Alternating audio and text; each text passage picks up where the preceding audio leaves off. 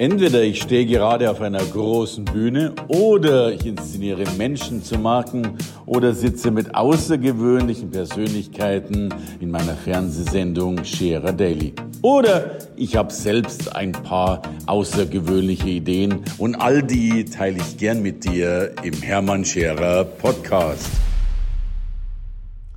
Menschen und Marken sichtbar machen besonders die Dinge aufzuzeigen, die man vielleicht so gar nicht sehen kann.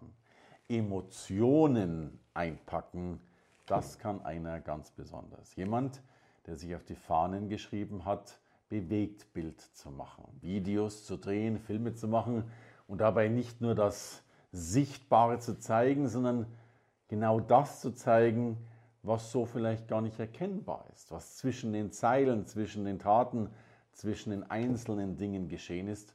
Und somit ist er der Meister der Emotionen, wenn es darum geht, Bewegtbild als emotionales Bewegtbild zu sehen und damit eben Menschen und Marken sichtbar zu machen. Herzlich willkommen, Oliver Albrecht. Vielen Dank, Hermann, für die Einladung. Schön, dass ich hier sein darf heute. Danke, gerne. Es ist mir eine große Freude und Ehre. Du gehörst ja auch zu denen, die für mich schon ein Video gedreht haben. Und was für ein schönes Danke an dieser Stelle. Gern.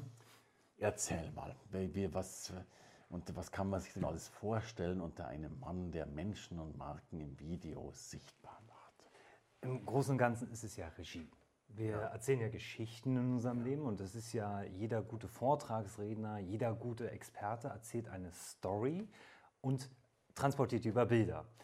Im Video ist es ja auch nicht anders. Wir sprechen ja schon mit Bildern. Und ich glaube, die Kernessenz ist es, herauszufinden, welches Bild und welcher Ton wirklich schön zusammengehören und das mit Menschen zu machen und sie dann auch in Wirkung zu bringen. Jetzt gestehe ich euch, ich bin ein Banause, der, und das ist anscheinend schlimm, wenn man sowas in seiner eigenen Fernsehsendung sagt, ähm, ich, ich habe die Macht von Bewegtbild lange Zeit unterschätzt. Mhm. Ja, also, das haben wir schon vor vielen Jahren gesagt, Mensch, mach viel mehr Bewegtbild. Ähm, es ist äh, das Tool der Zukunft. Mhm. Hurra, welche Aussage. Aber ja, definitiv, weil Social Media ist ja so, dass, dass wir Texte wahrnehmen. Das war vor zwei Jahren, waren das noch irgendwelche netten Bilder, da stand ein Zitat drauf. Ja. Da haben wir gesagt, oh, schön, da haben wir ein Zitat, Zitat gelesen. Dann waren es diese animierten GIFs, ne, wo dann so eine Figur durchsprang.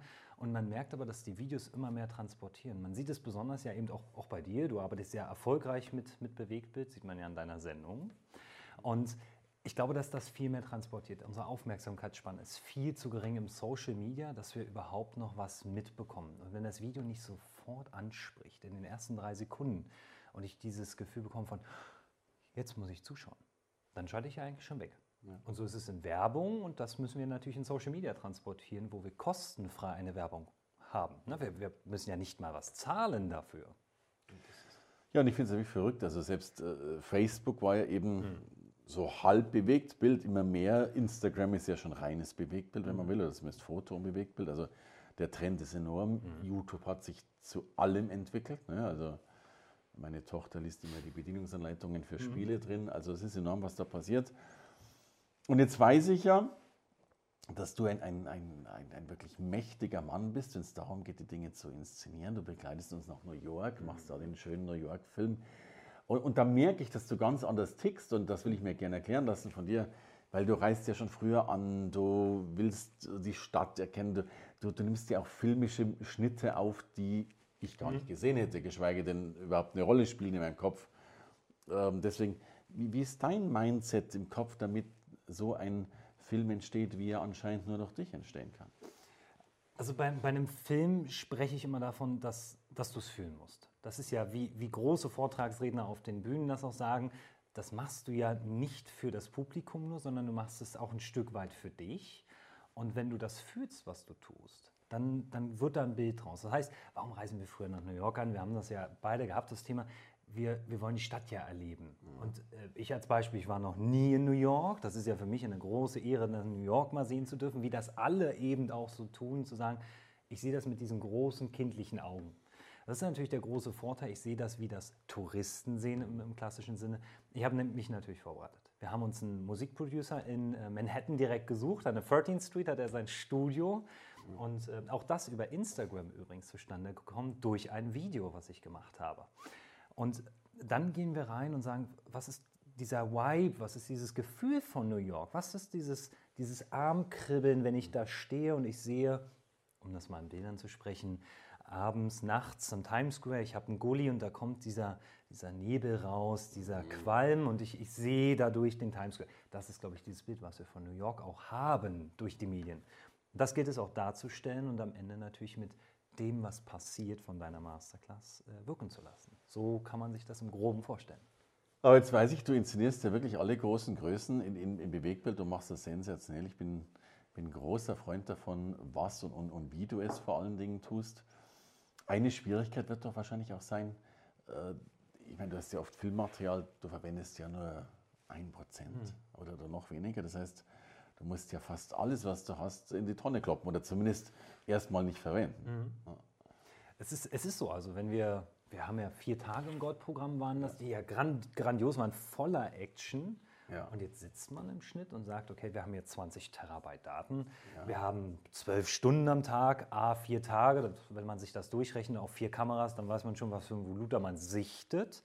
Und dann muss man diese Quintessenz finden, dieses, dieses eine Ding, wo man sagt, das ist jetzt nicht die typische Veranstaltung. Was macht diese Veranstaltung halt so einzigartig? Und das ist so, dass ich, wenn ich schneide, bin ich irgendwie als erstes bei 15 Minuten, dann geht man auf 9 Minuten, dann wird es immer anstrengender, immer schwieriger, bis man irgendwann so diese, diesen Moment hat, wo man sagt, jetzt ist es nicht langweilig, sondern ist es so, oh, ist schon vorbei. Mhm. Und wenn ich bei drei Minuten Film im Social Media mir die A anschaue und B dann auch noch das Gefühl bekomme, oh, der ist ja schon vorbei, muss ich mir nochmal anschauen. Ich glaube, dann haben wir den richtigen, den richtigen Nenner. Na, und das ist ja eine große Herausforderung, aber es macht Spaß, weil es ist dieses eine, eine Prozent finden. Und aus dem Rest kann man Content-Clips machen. Man kann ja verwerten, wenn man möchte. keine Frage. Aber nee, es ist eine, eine große Leistung, das zu tun. Jetzt sag mal, wie ist dein Gefühl? Wissen denn die Unternehmen schon, wie wichtig äh, Bewegtbild ist, wie wichtig so ein emotionaler mhm. Film ist? Also ich, ich also ich seitdem ich dich kenne, unterscheide ich ja zwischen Film und emotionalen Film. Ja, also äh, ich kann auch New York-Filme machen, die gehen ganz mhm. einfach. Ich stelle eine Kamera auf, äh, mache auf Start, äh, warte, bis die Veranstaltung zu Ende ist und mache die Kamera aus. Äh, aber das ist ja nicht die Art, die du Filme machst. Ähm, was müssen Unternehmen noch lernen, äh, um, um, sich dessen bewusst zu sein, dass diese Inszenierung so entscheidend ist? Also ah, das, das, Unternehmen können das noch gar nicht wissen. Ich glaube, das ist ja immer in unserem Kreis, in dem wir uns bewegen. Ne? Wenn, wenn ich jemand sage, Film ist wichtig, dann können fünf Experten kommen und sagen, das ist nicht wichtig. Dann sage ich, warum ist das wichtig? Dann muss man das, die Einstellung für haben. Man muss auch sehen, dass die klassischen Marketingmethoden vielleicht nicht mehr so gut funktionieren wie früher. Wie, wie kann man das sich vorstellen? Also, wenn man in diesem Filmbereich etwas, etwas machen möchte, dieses Bewegtfilm, wen spreche ich an? Spreche ich die Mutter vielleicht von einem Sohn an, der möchte ein Spielgerät kaufen. So, der möchte etwas haben. Spreche die Mutter an oder spreche das Kind an? Idealerweise am Zeiten des Social Media, wo junge Menschen schon Smartphones haben, sprechen natürlich die junge Zielgruppe an. Mhm. Denn wer kauft denn?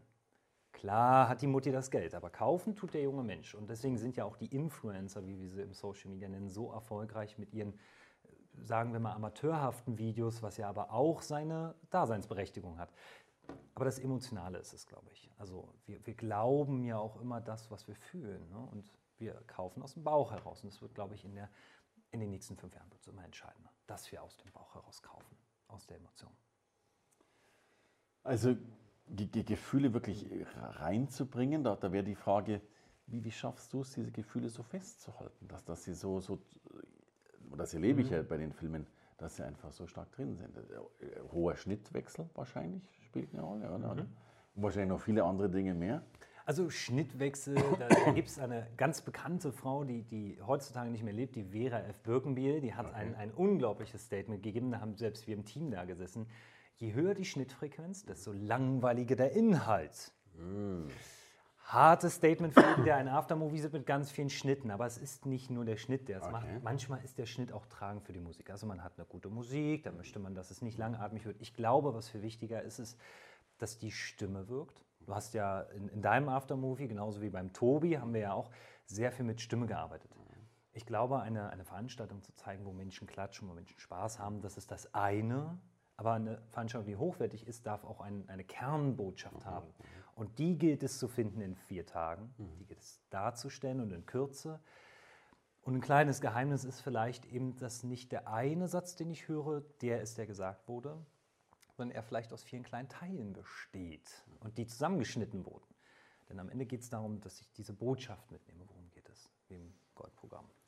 Ja, du bist ja wirklich einer, der, glaube ich, Dinge schon sieht, die man noch nicht sieht. Mhm. Also für mich bist du ja nicht nur jemand, der festhält, sondern sogar Dinge herausarbeitet, die man selbst so gar nicht wahrgenommen hat. Mhm. Also mich bist du fast so ein, ein, ein Markenbegutachter, der nochmal guckt, äh, was macht die Marke. Und interessanterweise kann es sogar sein, dass deine, dass deine Markenentscheidung eine andere ist, äh, also dein Bild ein anderes ist als das eigene Bild, das man mhm. davon hat. Und du damit aber vielleicht ein viel objektiveres und besseres Bild zeichnest, als man selbst überhaupt hätte.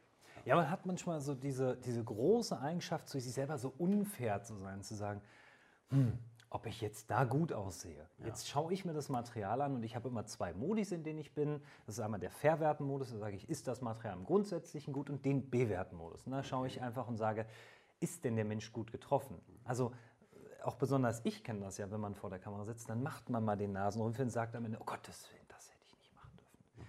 Ja, aber ist das denn authentisch? Also ja, ist es. Und das auch darzustellen und man, andere Menschen würden es wegschneiden. Oder jemand macht eine Grimasse.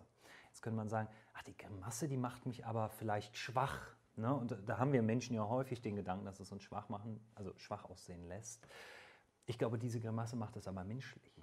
Und das fühle ich. Und ich habe, ich kann das nicht erklären, wenn ich vor dem Schnitt sitze, dann gehen bei mir die Armhaare hoch oder nicht. Und wenn sie nicht hochgehen, dann fangen wir wieder von vorne an. So lange, bis das der Fall ist. Das hier Detektoren dran, die direkt verbunden ja, sind ja. mit deinem Schnittcomputer. Ja. Und, und, in einer, in einer Ugly Night, in einer Eventnacht, wo, wo Teilnehmer vielleicht eben mal verrückte Dinge tun dürfen, stehe ich meistens da und habe so diesen Moment, wo es mir mal hochgeht und dann sage ich genau, jetzt haben wir es im Kasten, jetzt können wir theoretisch nach Hause fahren, wir haben noch zwei Tage, äh, wir können uns hinlegen, weil wir haben das, was wir brauchen. Okay. Das ist das Gefühl, was ich für mich selbst habe. Ich kann das aber nicht beschreiben, wie das funktioniert. Es ist einfach da. Mein Team ist da nicht ganz so glücklich drüber. Es sind einige Nachtschichten eingeflossen natürlich in verschiedene Filme, aber es macht Spaß. Weil am Ende ein Telefonat zu führen und ein, ein Hermann Scherer oder ein Tobias Beck sagen, das hat mir wirklich gefallen. Ja, ja. Das ist, und man selbst auf der Bühne hat ja ein anderes Bild und sagt vielleicht, der Raum war nicht toll, die Halle war nicht schön, hätten drei Leute weniger da sein dürfen, weil es war überfüllt, was man ja alles so findet ja, in sich. Ne? Aber heißt auch, man muss als, als, als Mensch, der sich gerade filmen lässt, auch ein bisschen lockerer mit sich selbst mhm. umgehen, oder? Weil wir, ich glaube schon, dass wir häufig, äh, ich bin ja auch so ein Freund von Professionalität, aber man macht sich viel kaputt, weil man immer glaubt, besonders gut aussehen zu müssen und so weiter. Ja, ich könnte jetzt ein großes Beispiel bringen, sagen, hey, man, man sitzt nicht mit Jeans und Ton schon in einer Fernsehsendung. Das, oder, gut aus. das macht man dann einfach so, wenn man sich so fühlt. Ne? Und natürlich hätte ich jetzt lange vor dem Spiegel stehen können und dahin können, Mensch, jetzt sitze ich mit dem Hermann da, was ziehe ich heute an, was ziehe ich nicht an, wonach fühlst du dich, was sind deine Emotionen, wofür sprichst du? Mhm. Wenn du als Marke Jogginghose bist, dann sei Jogginghose, dann ist das auch eine Marke, vielleicht eine eigene, aber eine andere. Und wenn du Anzug bist, bist du Anzug. Mhm. So, und ich glaube, es gilt nicht, sich zu verkleiden vor der Kamera, sondern du zu sein. Und es gibt einen bewegenden Moment, den habe ich beim Tobias Beck gehabt, als ich die, After, die, die Masterclass of Personality mhm. gefilmt habe. Ich war einen kurzen Moment nicht in meiner Kamera und war so in den Teilnehmern. Mhm. Und eine Teilnehmerin schluchzte ganz dicht vor meiner Kamera und ich hatte die Kopfhörer gerade drauf. Mhm. Und es geht dir durch Mark und Bein. Oh, jetzt schon wieder. Ähm, und in dem Moment kam Heulkrampf.